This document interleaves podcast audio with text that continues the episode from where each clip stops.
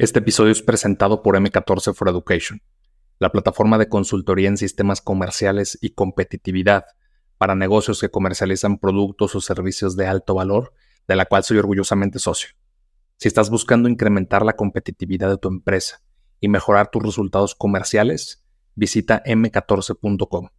Con letras sería m c a t o r c e.com, m14.com y solicita una auditoría totalmente gratis mencionando a Progresivo Podcast.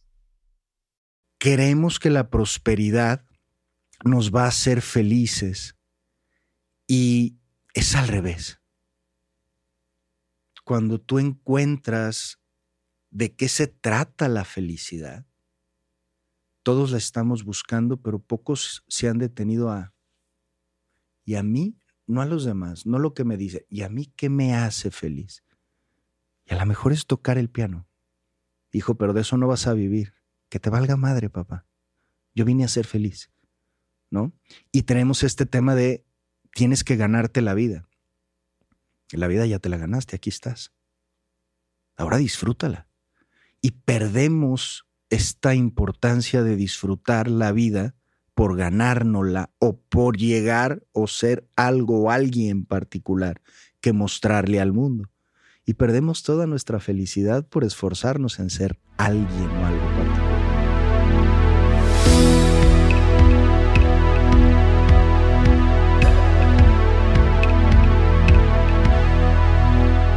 Bienvenidos a Progresivo Podcast, una comunidad de éxito donde entrevistaremos a personas destacadas por su mentalidad de grandeza. Aquí compartiremos los retos, sacrificios y victorias que han vivido y que los han llevado a formar su camino de éxito. Yo soy Alberto Larcilla. Y yo Alicia Avellaneda, y esto es Progresivo Podcast. Hoy tendremos como invitado a Juan Pablo Godínez, speaker y coach especialista en neurociencia, espiritualidad y reconfiguración financiera, fundador y exdirector de Planem, empresa de reclutamiento y desarrollo de agentes independientes de venta de seguros, que tiene 11 años de alianza con Seguros Monterrey y New York Life. Hoy hablaremos del origen de la prosperidad y su impacto en la felicidad. Bienvenidos a un nuevo episodio. Me acompaña como siempre Alicia Avellaneda. Hoy nos causa bastante emoción tenerte aquí. Eh, Juan Pablo, ¿cómo estás? Muy contento. Igualmente emocionado de compartir con ustedes, Alberto, Alice, de estar aquí en este proyecto y de ser parte de esta, de esta intención tan, tan chingona que, que hay ahora. Sí, hemos explorado bastante en, en redes sociales tu perfil, hemos visto ya un par de tus conferencias y creo que nos gustaría irnos con esta plática desde la perspectiva de la felicidad y de las implicaciones que tiene. Eh, yo sé que te gustan mucho las motocicletas, digo, creo que aquí es mutuo, no tenemos por seguridad, todavía no nos aventamos. ¿Ah, sí? Nos encantan de vista. Ok. Este, pero ya hemos visto un par de escenas tuyas que parecen de, de película con tu moto. Platícanos, ¿no? ¿De, dónde viene este, este amor en el hobby de, del motociclismo? Pues Fíjate que yo, yo identifico una energía de mucha intensidad en mi persona. Soy una persona muy intensa y me he dado cuenta en el estudio, que es lo que me apasiona del comportamiento humano, que la velocidad está muy relacionada con los intensos. O sea, es gente, la gente que les gusta la moto o el paracaidismo o el automovilismo, eh, la bici de montaña o estos deportes así un poco más de riesgo, es gente muy intensa. Es gente que necesitamos como la adrenalina, como el riesgo para, para sentirnos vivos, pero es una configuración. O sea, no es algo que desde chico, pues creo que como los niños, las, los carritos eh, me gustaban mucho, pero luego se me fue dando fácil el tema de la ingeniería y me gustan mucho los vehículos, me gusta mucho la ingeniería. Entonces los carros me gustan por la ingeniería, no solo por porque son bonitos y se ve padrotísimo en un carro este, bonito. Me gusta la ingeniería, pero creo que tiene que ver con la intensidad. Las motos y, y te voy a decir otra cosa que sí es cierta y es muy personal. Eh, yo crecí, soy el más chico de dos, porque mis padres, sobre todo mi padre era ya mayor cuando me tuvo a mí, tenía 51 años, pero mi padre tuvo una formación en la vida religiosa de los años 40. Entonces fue muy estricto conmigo. sumamente estricto. Eh, yo como niño, si me reía, era, era una equivocación. Entonces, yo era muy inquieto, de, pero demasiado inquieto. Y entonces, como que de morrito, esta inquietud con la personalidad de mi jefe fue un eterno conflicto. Y entonces, como que desde la adolescencia, que es la etapa propicia, empecé a ser muy rebelde. Y en los ochentas, que era mi juventud, pues el rock, la greña, las motos, era el ámbito que me atraía a mí. Era como salirme del establishment, salirme de la estructura, era como mi salvación. Y me empecé a identificar mucho también con esos símbolos como de rebeldía, ¿no? Y entonces andar en moto era como el rebelde, güey, el que se quiere matar, el que, ya sabes, mi papá era como, nunca te vas a poner un tatuaje, nunca vas a andar en moto, nunca vas a... Cuando, cuando me puse mi arete a los 14 años, a los 15 años, tocaba batería. Y batería que me compró mi mamá porque me quería un chorro y mi papá no estaba de acuerdo. Me ve entrar y me dice, ¿te quitas ese arete o vendo tu batería? Y tuve que esperar 35 años para volverme a poner un arete. Este, entonces, yo creo que la moto viene de ahí el gusto, de la intensidad, la rebeldía, muchas cosas. Ya después ahora la conecto con una terapia padrísima, porque lo que me gusta a mí de la moto es salirme a rodar. La libertad que la libertad. sientes. El viento, la velocidad, este, estar expuesto también. Hay una, hay una sensación muy vitalizante cuando estás expuesto, como hablar en público, como andar en moto. Un error te puede costar todo. Y eso le da, hay algo, hay algo ahí. Sí, está la, emoción, ¿no? La, la adrenalina. Sí, está ahí. Sí, totalmente. ¿Cómo, ¿Cómo es para ti teniendo una educación que fue pues, de tu papá, que fue un poco más rígida o un poco que te limitaba un poco más en ciertas cosas de que no hagas esto o no, tú tienes que verte así, de esta forma, porque si haces esto, pues está mal. ¿Tú cómo te sentías en ese momento? O sea, si sentías que eras feliz o decías, bueno, yo cuando crezca, si sigo los mismos pasos que mi papá, voy a ser feliz. Cero feliz. Hubieras vivido de una forma muy aburrida. Cero. No, la ventaja, la ventaja en mi caso, a diferencia de mi hermano, era que yo era demasiado inquieto. E, es decir, cada uno de nosotros tenemos una energía natural, ¿no? Esto es importante y esto lo puede uno explorar a través de eh, las cartas astrales y la numerología y los sellos mayas. Y, o sea, todos venimos con una energía natural. Y en mi caso, pues es la inquietud. ¿No? Los números dicen que soy el eterno adolescente. Eso dice la numerología de mí. Entonces, hay una inquietud permanente. Entonces, yo vivía muy contento porque esa es mi naturaleza. Pero vivía muy restringido y eso me daba, eso me frustraba mucho. Me, hacía sentir eh, triste, me hacía sentir muy limitado. Entonces, eh, esa, digamos que ese contraste me permitió darme cuenta que lo más valioso y donde más disfrutaba la vida no era cumpliendo, obedeciendo una estructura o cumpliendo una expectativa. Ahí yo no me sentía feliz. Yo me sentía feliz siendo yo. Como espontáneamente surgiera.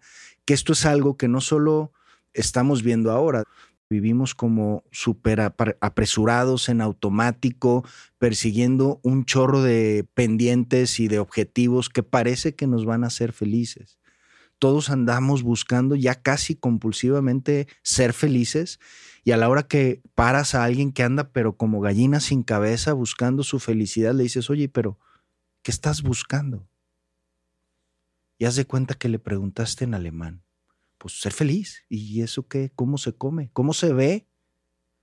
Pues, pues, y, hay tanta, tanta estimulación de los medios, de las redes, de la mercadotecnia, sobre el estereotipo, sobre los consumos, las circunstancias, las cosas que aparentemente te van a atraer la tan anhelada felicidad, que andamos hiperestimulados. Comparas tu felicidad con la felicidad de otras personas. Además, hay un tema comparativo permanente. Es, se está volviendo lo que empezó siendo como un tema de empoderamiento, que realmente creo yo que es un tema más conductual de este, algunos intereses económicos de consumo, que la gente, realmente las empresas como tal quieren que estemos consumiendo todo el tiempo. Y eso genera una hiperactividad que está causando muchísima ansiedad en la gente. Si somos honestos, estos últimos años podemos ver muchísimos trastornos de ansiedad, de ánimo, de depresión, y tiene que ver con este tema de tienes que ser feliz, tienes que ser feliz. Ve toda la gente en Instagram con sus motos y con sus carros y, viajando y tiene, y yo, y tú aquí en tu, tragando en tu topper eh, a la hora de la comida, dices, no, ¿qué estoy haciendo de mi vida? ¿No? Y entonces viene todo este tema de el fear of missing out, ¿no? Me estoy perdiendo algo y no, ni siquiera me enteré. Como que hay un chorro, pero no sé qué, ni por dónde, pero ya me siento ansioso porque no estoy ahí. Y entonces leía en, la, en el tema que me invitaron a platicar sobre cómo la prosperidad incide en la felicidad y es al revés. El, el, origen de una vida próspera es orientarte coherentemente hacia dónde está tu felicidad y no al revés.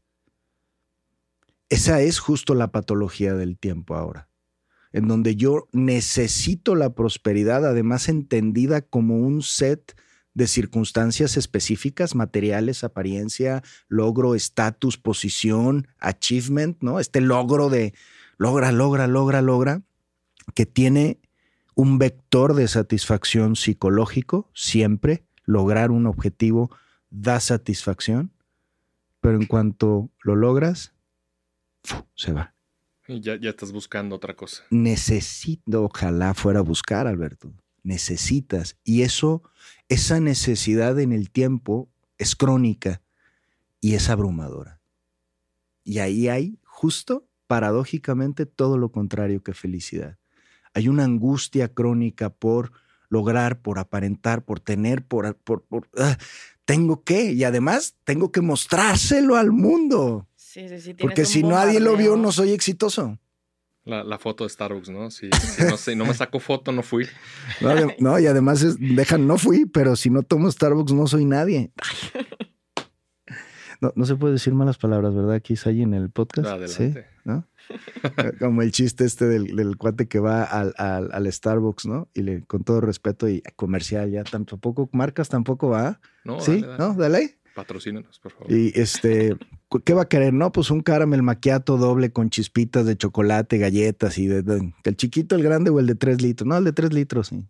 Van a ser 285 pesos. ¿Qué nombre le pongo? Póngale pendejo, por favor, para, para que no se me olvide que es, es, una locura, ¿no? Digo, hay una ciencia toda muy interesante sobre cómo, cómo llevar a, a, la banda. Entonces, me he dado cuenta, Alice, que para ser, para vivir próspero, requiere uno encontrar esa zona, ese punto en donde uno es auténticamente feliz. Y esta palabra es importante, porque hay muchos estereotipos, hay muchos patrones, que te invitan y te dicen, si eres de estos, eres feliz. Si eres de estos, eres feliz, ¿no?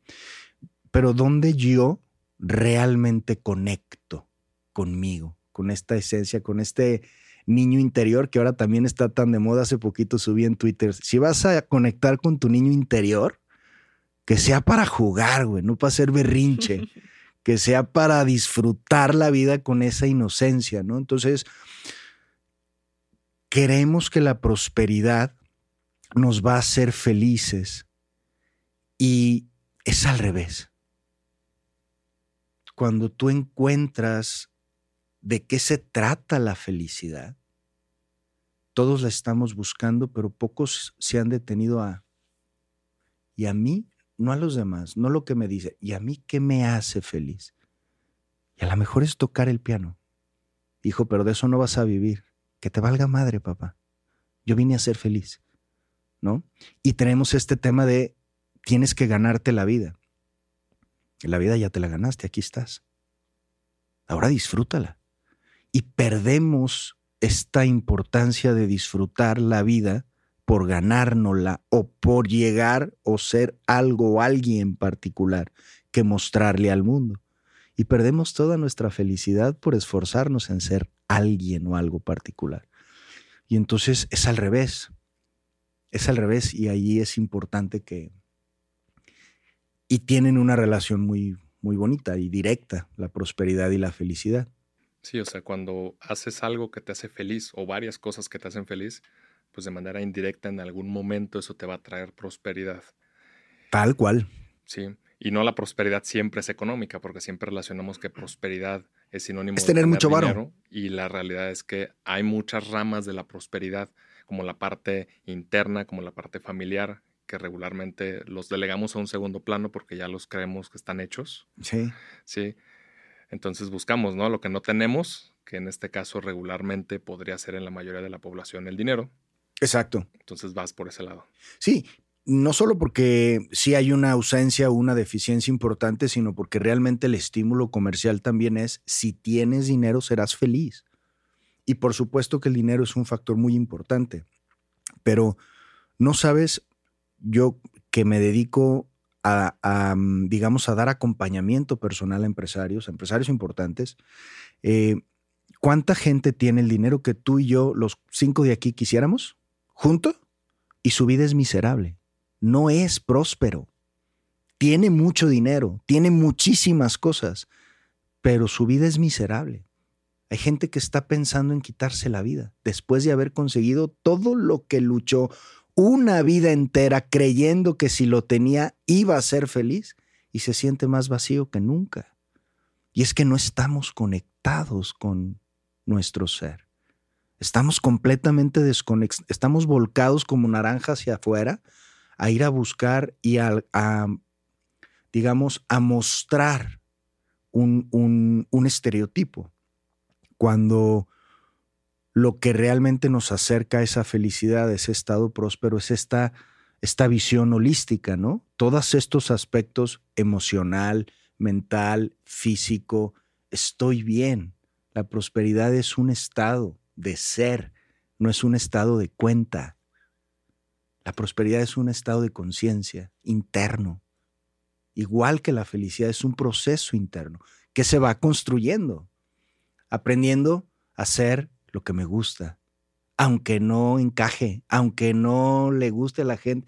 Ahí donde yo cuando tenía 7, 10, 12 años, esas cosas que puedo hacer aunque no me paguen. Pero luego de repente vemos a la gente haciendo cosas durante 8 o 10 horas de su vida, que es la mayor parte de su tiempo despierto, que no le gustan para que le paguen. Porque si tan solo obtiene eso, quizá algún día después de juntarlo, si le alcanza, va a ser feliz. Sí, te vas a jubilar a tus 62, 65 y ahí es donde ya empieza la vida, ¿no? Si llegas. Si llegas. sí, por ahí tenemos ahí un par de, anécdotas, creo que en, conjunto relacionado con eso. Eh, de en qué momento es cuando vas a empezar a ser feliz. O sea, en qué momento te vas a permitir. Sí.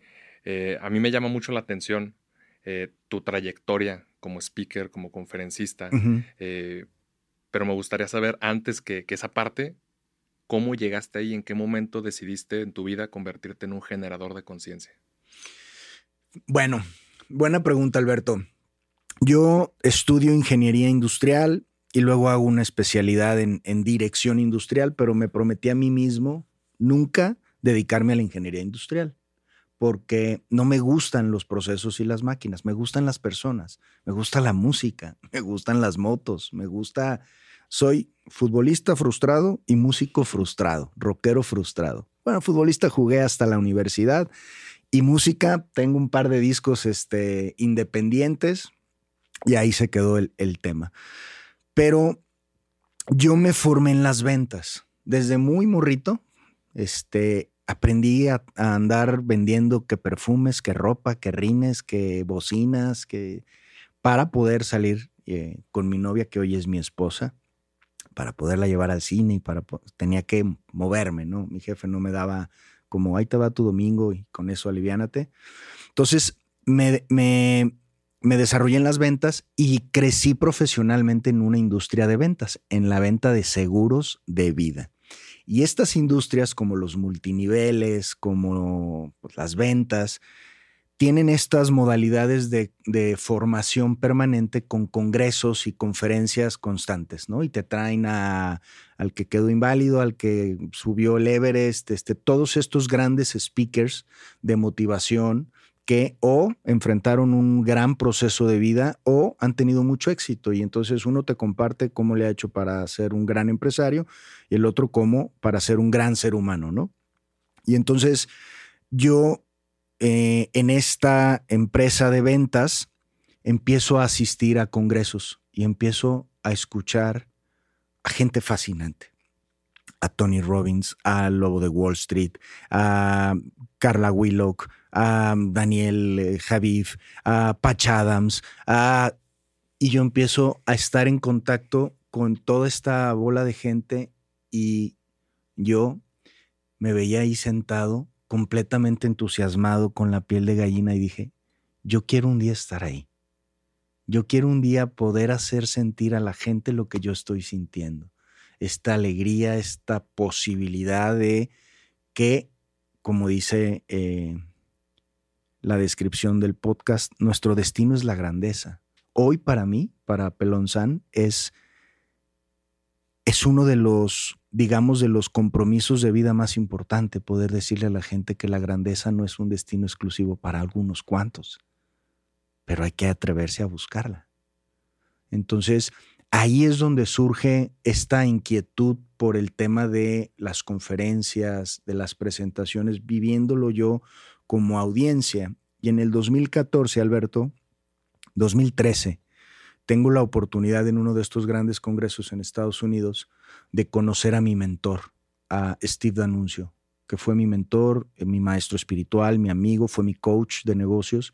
Lo escucho en una conferencia hablar de amor, de niveles de conciencia, y digo, ¿qué es esto, cabrón? Vine a una, un congreso de finanzas y de ventas y este güey viene a hablarnos de amor y niveles de conciencia. Yo quiero trabajar con este güey. Yo no sabía, en ese momento, yo no sabía si irme a un ashram a iluminarme meditando o seguir haciendo varo en mi empresa. Estaba completamente partido por dentro, ¿no? De repente me lo topo y me dice, no tienes que ir a ninguna pinche montaña. El tema es aprender a traer la conciencia y la vida espiritual a tu vida diaria. Ese es el reto. Y entonces, entre la experiencia de las ventas y los congresos y las conferencias motivacionales que les llaman, que me choca cuando me dicen, oye, tú eres este, las conferencias de motivación. digo, no. Hago todo menos motivarte. Sí, les, digo, yo vengo a desmotivarlos. Vengo a decirles que si tu vida no está tan chida como, como puede, es por tu culpa. no vengo a, a motivarte, ¿no? Entonces, cuando yo conozco a Steve, él me presenta todo un material científico entre psicología, comportamiento humano, neurología y ciencia cuántica sobre los niveles de conciencia del ser humano. Y conozco al, doctor David Hawkins, un científico fuera de serie que se dedicó a estudiar eh, los niveles de conciencia humana y cómo cada nivel de conciencia te va creando una realidad específica. Y entonces ahí yo comprendo que la vida no es ni difícil, ni fácil, ni bella, ni espantosa. La vida es, haz de cuenta, como un, ¿cómo le llaman a estas green walls, no? Es una pared verde. La vida es un campo de posibilidades y cada quien le imprime la frecuencia y la conciencia en la que se encuentra.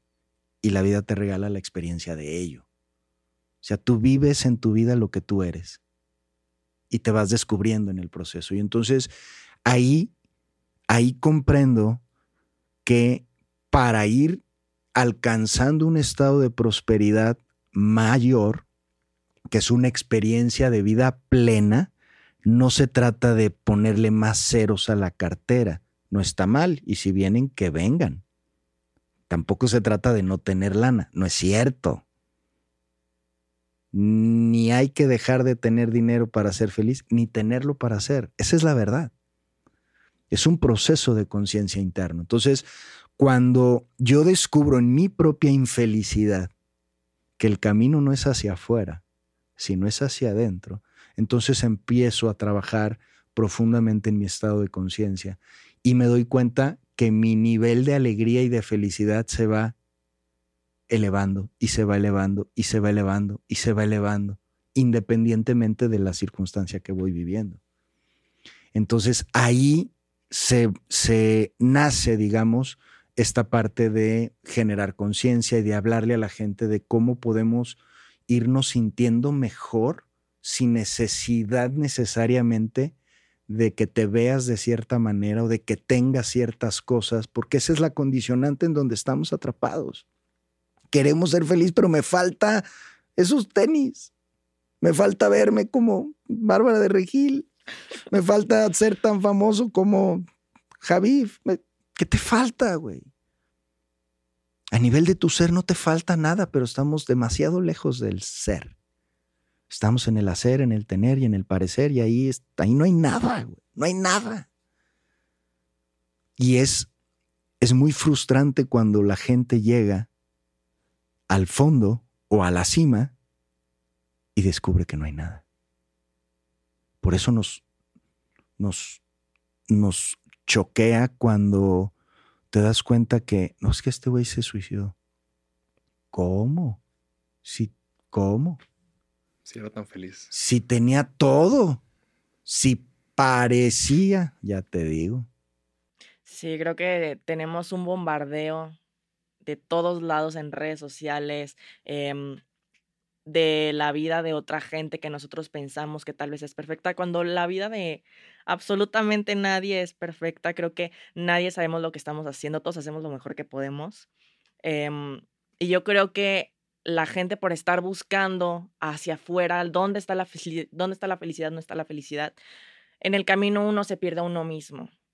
Y creo que también es un poco en eso que comentas sobre la conciencia, creo que es detenernos también un poco y decir, bueno, entonces, ¿quién soy yo? O sea, fuera de cualquier título, fuera del rol que yo tenga, no soy este fulano de tal empresario y fundador de tal empresa, no soy, em, no sé, la supermodelo, no soy, o sea, ¿quién No soy, mi cuerpazo. Exactamente, o sea, ¿quién soy fuera de todos esos? Esa es la pregunta.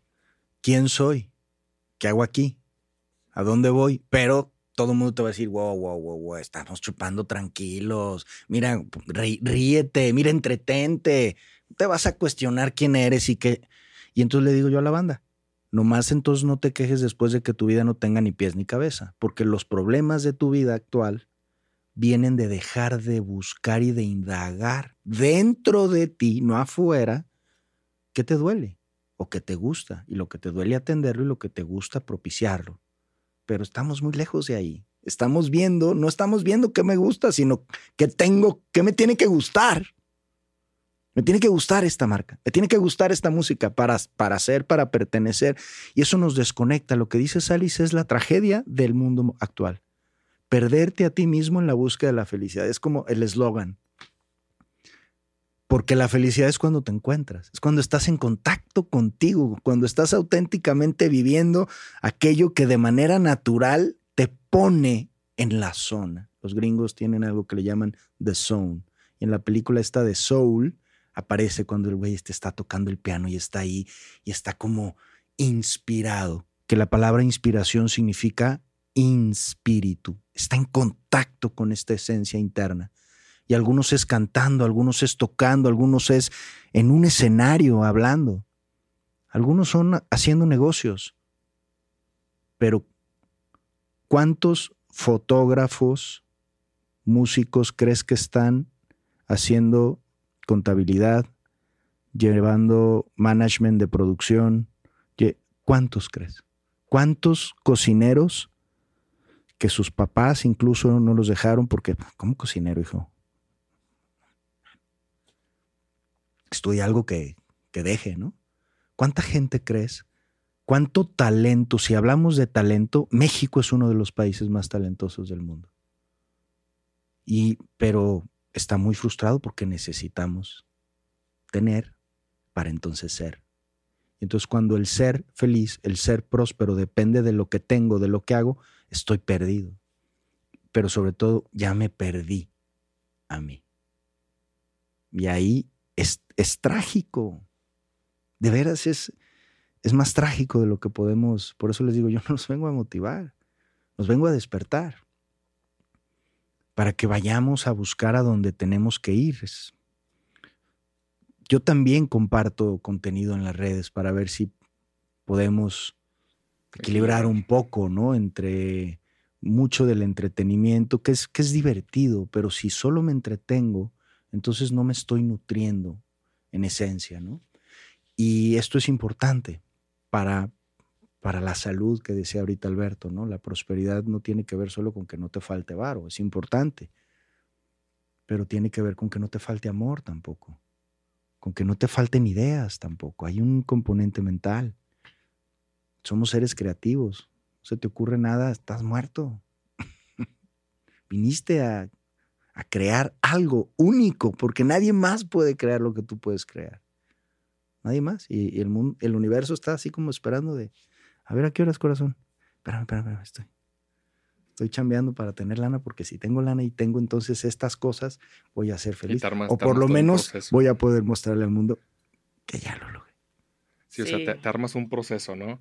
Este, donde dices, oye, cuando se alineen todas estas estrellas, aquí es donde empieza la vida y aquí es donde empiezo a ser feliz. Y creo que sintetizando un poquito lo que mencionas, que me hace mucho sentido, cuando logramos este equilibrio, es cuando tenemos un mejor estado de conciencia.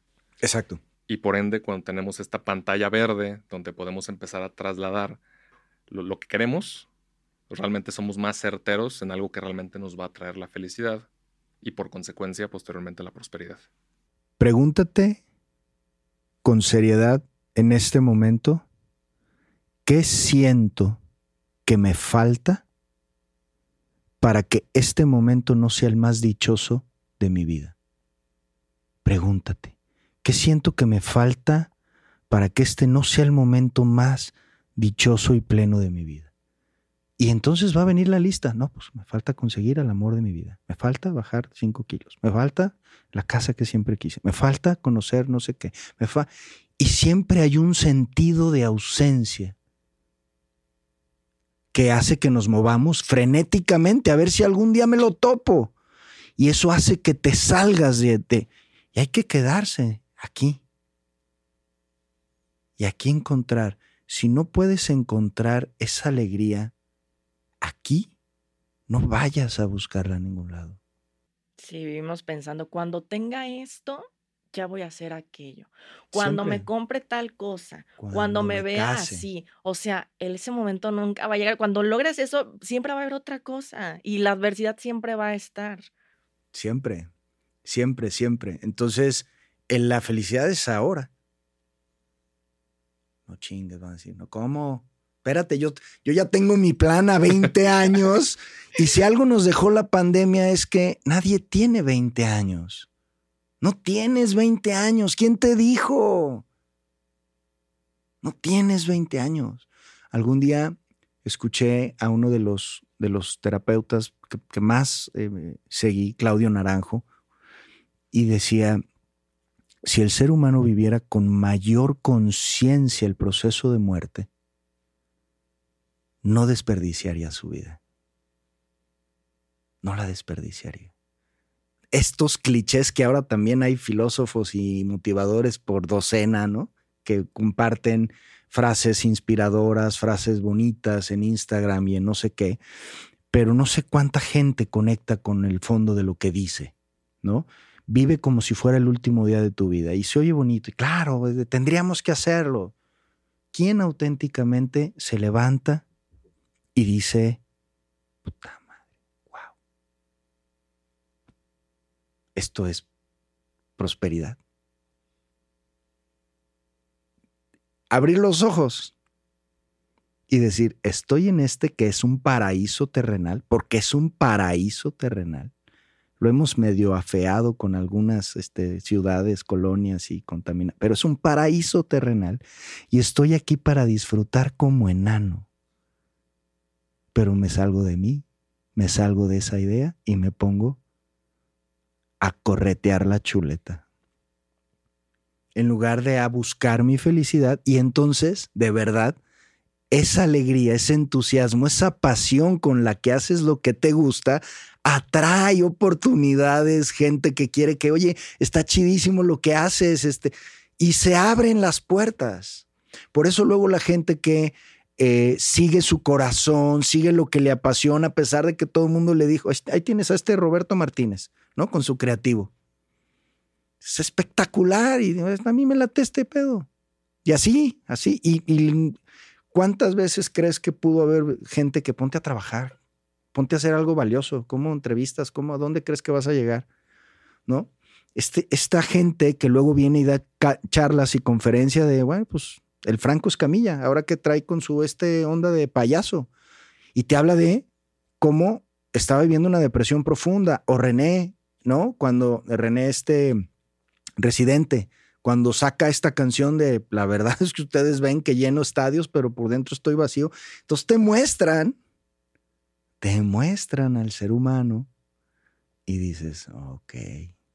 Entonces resulta que toda esa todas esas luminarias no son la promesa que sostienen.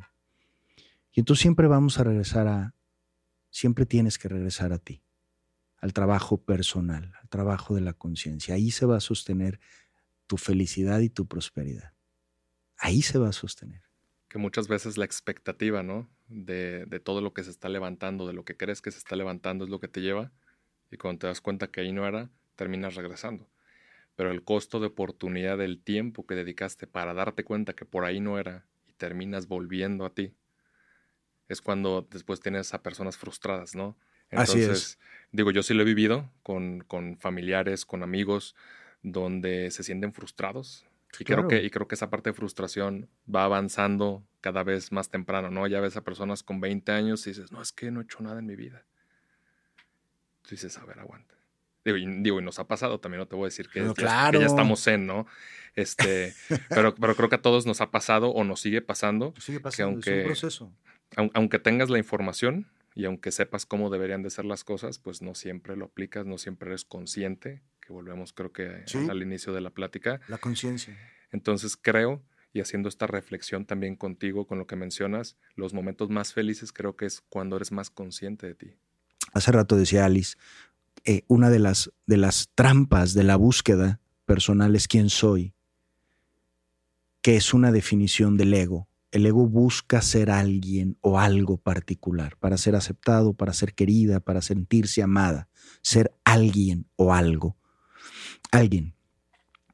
Pero lo que somos es más algo que alguien.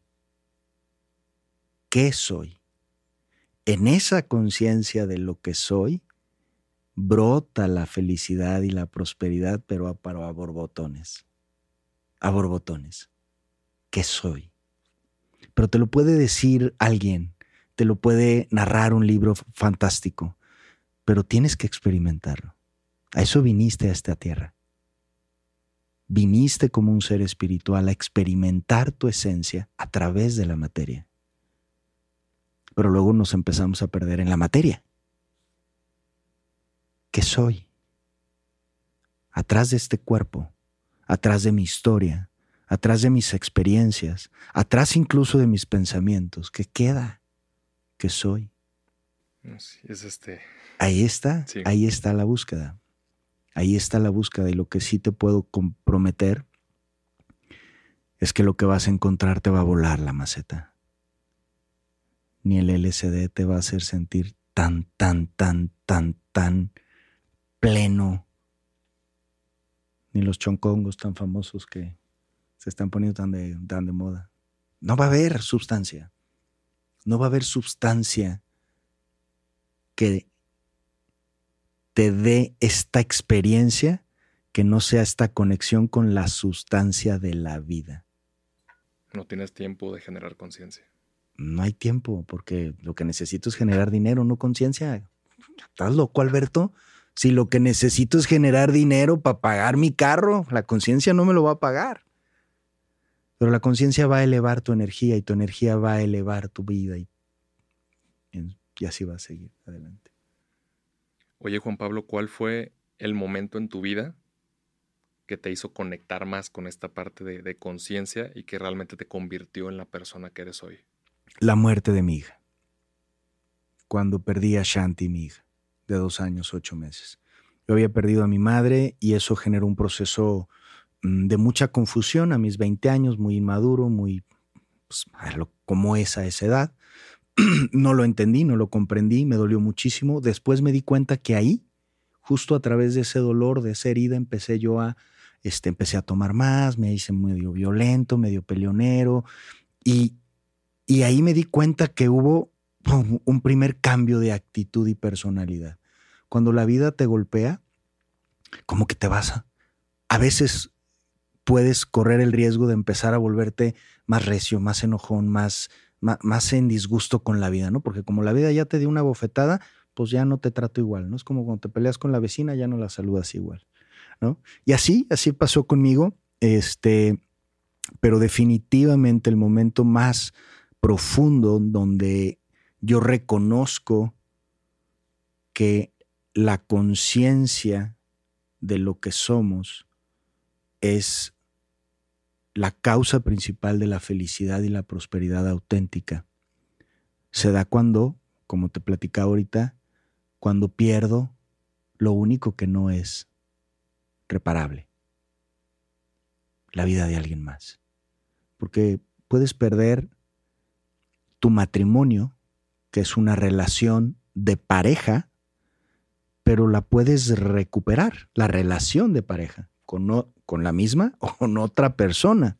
De hecho, muchas veces la segunda versión es más chida que la primera, porque en la primera, como en el primer episodio, pues aprendes, echas a no sé qué y, ¿no?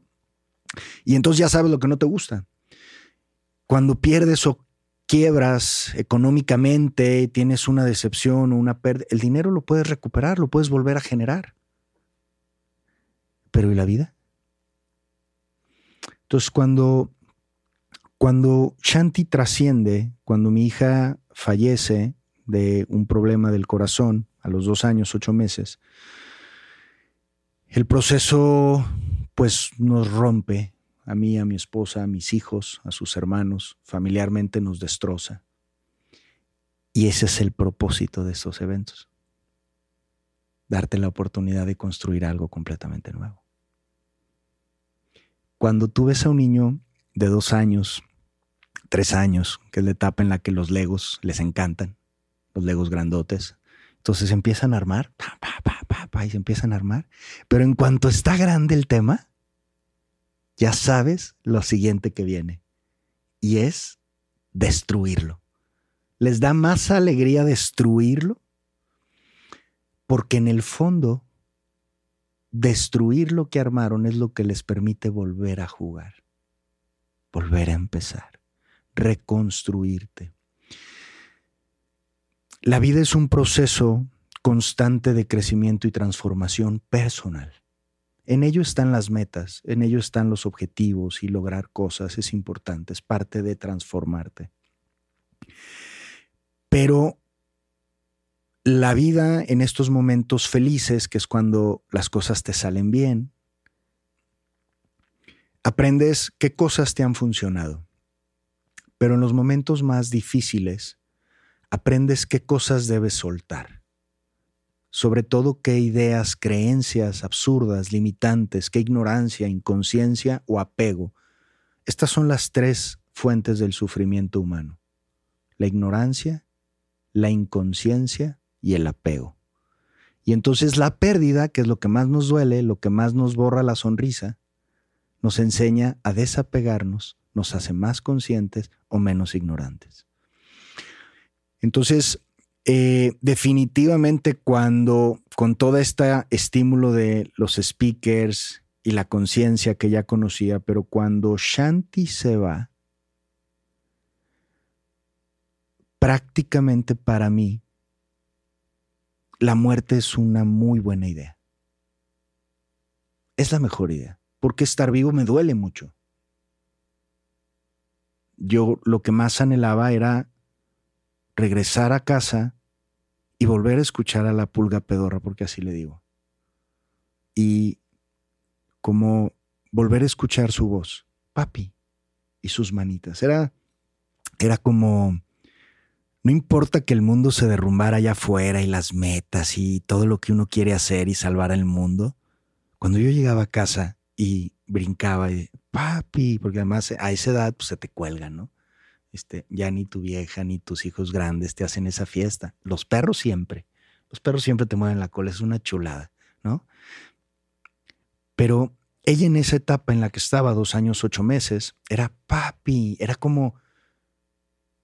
Ella me enseñó a través de sus ojos a ver la grandeza de la vida. Era como si todo su mundo se iluminara. Y eso no me pasaba a mí cuando yo me veía al espejo. Ella me enseñó a través de sus ojos que solo ver mi presencia era causa de su alegría.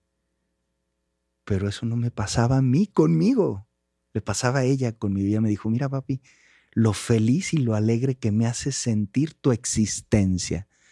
Aprende Aprende a verte llegar a la vida y sentirte como que el mundo se ilumina. La muerte es la mejor y la más hermosa maestra sobre lo que verdaderamente es la vida. Y entonces cuando Shanti se va, nos lleva a mi esposa y a mí, que ya traíamos la inquietud con el tema de la mentalidad y lograr metas y ve por todo y todo este rollo de si tan solo tienes todo lo que quieres, dale.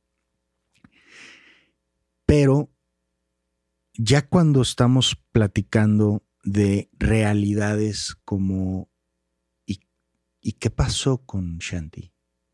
¿Hay vida después de esta vida? ¿Hay continuidad? ¿Qué pasa con eso? ¿De qué se trata entonces si hay continuidad de esta experiencia? Entonces, ¿cuál es su propósito? Y ahí, ahí surge todo lo que yo había venido aprendiendo, todo lo que yo venía trabajando, todo lo que me ilusionaba hacer, en ese momento fue como, órale pues, este es el tiempo este es el momento. Y esta conciencia que me regaló la gorda, porque frente a ese saquito de carne, más o menos de este tamañito, yo había estado buscando en libros, en talleres, en maestros, cómo alcanzar un estado de dicha que tan solo llegar a un espacio pudiera cambiar la frecuencia. Hay gente que cuando llega a un lugar cambia la frecuencia, porque la realidad está hecha de frecuencia y de energía. Y así como hay gente que de repente llega y dices, güey, que todavía no ha dicho nada, su energía es pesada, y hay gente que llega y es como, no sé, se siente bien, se siente bien, la energía de la gente se siente bien o se siente raro y es que los seres humanos podemos mentir, pero la energía no miente. Y entonces yo anhelaba comprender en el, esoterismo y en la física cuántica y en la mentalidad y en cómo alcanzar este estado de inspiración y de conexión profundo. Y me lo enseñó la gorda. Dijo, la alegría. Juega, ríe, haz lo que te gusta pero su presencia me hacía sentir un amor muy, muy, muy grande. Y su ausencia me obligó a aprender a construirlo sin ella. Perderla me enseñó a construir una capacidad de sentir ese amor y esa dicha desde mí, por mí. Cuando logras eso, ya no hay circunstancia que pueda borrarte la sonrisa. Y entonces, cuando tienes conciencia de que nadie muere, realmente nadie muere, todos estamos en un proceso de constante transformación y experiencia y aprendizaje y venimos y regresamos y estamos creciendo y nos experimentamos y nos elegimos y cada quien va jugando un rol distinto y diferente para que la película de tu vida en tu experiencia avance a como corresponde. Dices, hija de la fregada, gracias. Gracias por haberme visitado, pero gracias por haberte ido en un punto en el que hiciste que mi conciencia de quién soy, de lo que puedo hacer, se transformara como nada lo hubiera hecho. Entonces, ese fue el momento que fue un parteaguas en la vida de Juan Pablo, un antes y un después. A partir de ahí, yo me comprometo de vida a dedicarme a la conciencia espiritual en las empresas y en las personas, pero muy de, muy de lleno en las empresas ese momento entraste en perspectiva de lo que era importante. En ese momento te das cuenta que lo único importante es el amor y la vida, nada más. Todo lo demás es una distracción. Y tal cual, también yo creo que, pues como mencionabas, la vida es cambio, la vida es transformación, em, es evolución. ¿Cómo haces para no estancarte? Porque obviamente todo el mundo vamos a pasar por malos momentos. Nadie tiene su proceso lineal, o sea, siempre va a haber baches y... Tiene que haber. Sí, tiene que haber porque tenemos que aprender de alguna forma, Exacto. Pero ¿cómo haces para no estancarte, para no quedarte ahí? Cuando tienes la conciencia de que esos baches, esa adversidad, esas broncas vienen primero temporal y transitoriamente, es decir, como dice el dicho, no hay mal que dure 100 años. Todo pasa. Todo es temporal. Y cuando tienes la conciencia de que especialmente los baches de tu vida vienen a darte la oportunidad de transformación y crecimiento más grande, porque uno crece y se transforma más de lo que le duele que de lo que le gusta. Es una ironía, pero así es.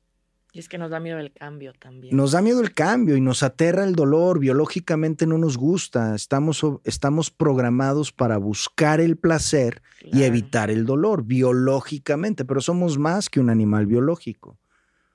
Somos un animal racional, pero somos más que nuestro razonamiento. Hay una conciencia espiritual sobre la mente y sobre el cuerpo. Y ese es el escalón. Entonces, cuando siempre me refugio en la conciencia este proceso que me duele, que me colapsa, que me confunde, es un proceso de transformación. Y entonces se vive de forma completamente diferente porque hay quienes creen que Dios los castiga, que la vida está en su contra, que y entonces es, hay una inconsciencia de que la vida no hay vida perfecta. De hecho, esa es la perfección de la vida, que tenga ups and downs, porque así es como en estos bonitos, eh, luego memes, ¿no? De la frecuencia cardíaca, de cuando la línea está horizontal, cuando ya no pasa nada, es que estás muerto. Asústate cuando no pasa nada. Asústate cuando, ¿no? La vida es la frecuencia cardíaca dice, para arriba y para abajo, para arriba y para abajo. En estas celebro, en estas aprendo, en estas celebro y en todas me voy transformando, pero solo si tengo esa conciencia. Si no, en estas me padezco, eh, estas las anhelo y se va volviendo solamente como un pedo de que ojalá y mi saldo sea favorable al final. Pero tu saldo siempre puede ser favorable cuando tienes la conciencia de que la vida es un proceso de transformación, de que la adversidad o el dolor pueden sacar lo peor de ti o lo mejor de ti. Pero si tienes la conciencia de que esa decisión nada ni nadie te la puede robar, tú puedes estar frente a la peor tragedia, pero nada te puede robar la decisión de hacer que esa tragedia te convierta en la mejor expresión humana que jamás has imaginado. De hecho, yo no me imaginaba la vida y la conciencia que hoy tengo, recién falleció Shanti. Es imposible porque es una versión que no conoces. Por eso es tan fascinante. Por eso es tan fascinante. Y la adversidad y el dolor son una bendición. Se oye como masoquista, pero no lo es. Es justo lo contrario. La conciencia lo transforma. La conciencia es este proceso alquímico en donde haces de plomo oro. Es la sabiduría de hacer de la basura algo valioso. Le digo yo a la gente, la gente del campo hace de la mierda abono. ¿Cómo te va con eso en tu vida? Usar los momentos más jodidos para florecer. Esa decisión no te la puede robar nadie. Y es una decisión que viene tan de dentro, porque siempre luchamos, porque como dices, estamos acostumbrados a estar en nuestra zona de confort. O sea, el cerebro siempre quiere el placer y siempre buscamos el placer. Cuando uno quiere realmente, o sea, porque tienes que luchar contra ti mismo. Cuando uno ya empieza a cambiar, querer cambiar, tan solo en los hábitos. Cuando quieres, todo el mundo con sus propósitos en, año nuevo, ¿no? No, yo en enero ya voy a entrar al gimnasio, ya voy a hacer ejercicio, ya voy a comer mejor. Cuando quieres hacer ese cambio, tu cerebro, tú te saboteas a ti mismo, te dice, no, pero ¿por qué? O sea, yo quiero, o sea, tu cuerpo te lo pide. Tienes que luchar contra eso. Lo dijiste mejor en la primera vez, tu cerebro. Nadie se sabotea a sí mismo. Eso es algo muy común de escuchar. Tu cerebro y sus hábitos de pensamiento y sus patrones son el obstáculo, pero tú no eres tu cerebro. Hay que aprender a mover a ese cerebro de ese patrón. Pero sí es importante hacer esa distinción, Alice, porque el cerebro tiene sus conclusiones, sus dudas, sus compulsiones, sus necesidades, pero la conciencia es parte de hacer este, esta diferenciación. Yo no soy mi cuerpo, no soy mi mente, yo soy esta conciencia que puede incidir en mi mente y en mi cuerpo, la puede llevar hacia un estado mejor. Pero es ese el proceso de observar y tomar conciencia que mi mente, mi cerebro, tiene cientos de patrones de queja, de duda, de flojera, de procrastinación. Los aprendió, pero los puedo, los puedo corregir, los puedo modificar. ¿Y cómo cambias tu mindset? Es un proceso de construir hábitos para mantener la mente en un enfoque de gratitud, de inspiración, de alegría, y es un hábito. Después se vuelve natural, te vuelves agradecido. Primero, te comprometes a tener un hábito de tantos días, Deepak Chopra con Jay Balvin, eh, meditación de gratitud de tantos días. Ok, la intención es crear una forma natural y espontánea de ser. Entonces, la gratitud, la alegría, los hobbies, bailar, darte ese espacio, bajarte del tren de la urgencia para cocinar lo que te gusta, para echarte una chela escuchando tu música favorita. ¿Por qué? Porque quieres. Muchas gracias eh, este, por, por la charla. Digo, ya te robamos un poquito más más, más del tiempo. No, no, me este, Pero nos encantó, digo, que ya nos estábamos yendo. Yo creo que posterior ya hay que... Nos podemos quedar aquí dos meses. Ya sé, dos temporadas. Sí, sí, este, pero nos encantó tenerte. ¿Cómo te pueden encontrar las, gente, las personas en redes sociales? Bueno, me pueden encontrar como Pelón San, este, en todas las redes. Justo en febrero o marzo perdí todo mi canal de YouTube. Cinco años de contenido.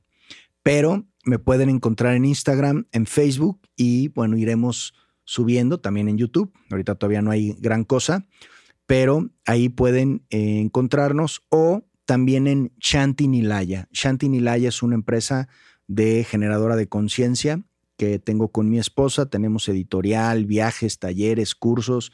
Entonces también Shanti Nilaya en Instagram y en Facebook y Pelón San en cualquiera de las dos. Muy bien, pues muchas gracias por el tiempo. Nos vemos en el próximo episodio. Gracias, a ustedes dos, gracias.